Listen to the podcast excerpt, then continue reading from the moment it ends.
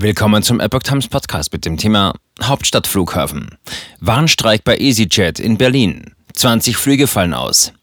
Ein Artikel von Epoch Times vom 10. Juni 2022. Bis mindestens 10 Uhr ist am BER mit Flugausfällen und Verspätungen zu rechnen. Die Gewerkschaft pocht auf mehr Geld und verweist auf die Mehrbelastung durch eine chaotische Restart-Phase nach Corona. Seit dem frühen Freitagmorgen beeinträchtigen Warnstreiks den Flugverkehr der Airline EasyJet am Hauptstadtflughafen BER. Die ersten Flüge sind ausgefallen, sagte Verdi-Verhandlungsführer Holger Rössler. Wir erwarten von dem Unternehmen ein verhandlungsfähiges Angebot. Seit der letzten Verhandlungsrunde Mitte Mai habe sich nichts getan.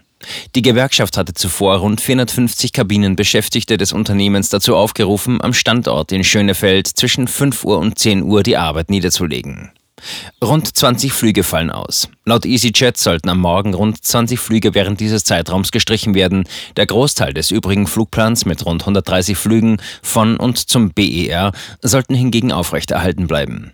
EasyJet kritisierte die Warnstreiks. Wir sind äußerst enttäuscht über diese Aktion in dieser für die Branche kritischen Zeit, teilte eine Unternehmenssprecherin mit. Wir haben bis zuletzt gehofft, dass die Gewerkschaft die Aktion nicht durchführt und stattdessen mit EasyJet das Gespräch sucht. Höchste Zeit, dass die Kabinencrews entlohnt werden. Verdi will mit der Aktion ihren Forderungen in der laufenden Tarifrunde Nachdruck verleihen. Die Gewerkschaft fordert eine um mindestens 5% höhere Vergütung sowie eine Einmalzahlung bei einer Laufzeit bis Ende dieses Jahres. Die exorbitant gestiegenen Preise sowie die große Mehrbelastung an Bord wegen der chaotischen Restart-Phase der ganzen Branche zeigen, dass unsere Forderungen mehr als berechtigt sind, teilte Rössler mit. Es ist höchste Zeit, dass die Kabinencrews dafür entlohnt werden.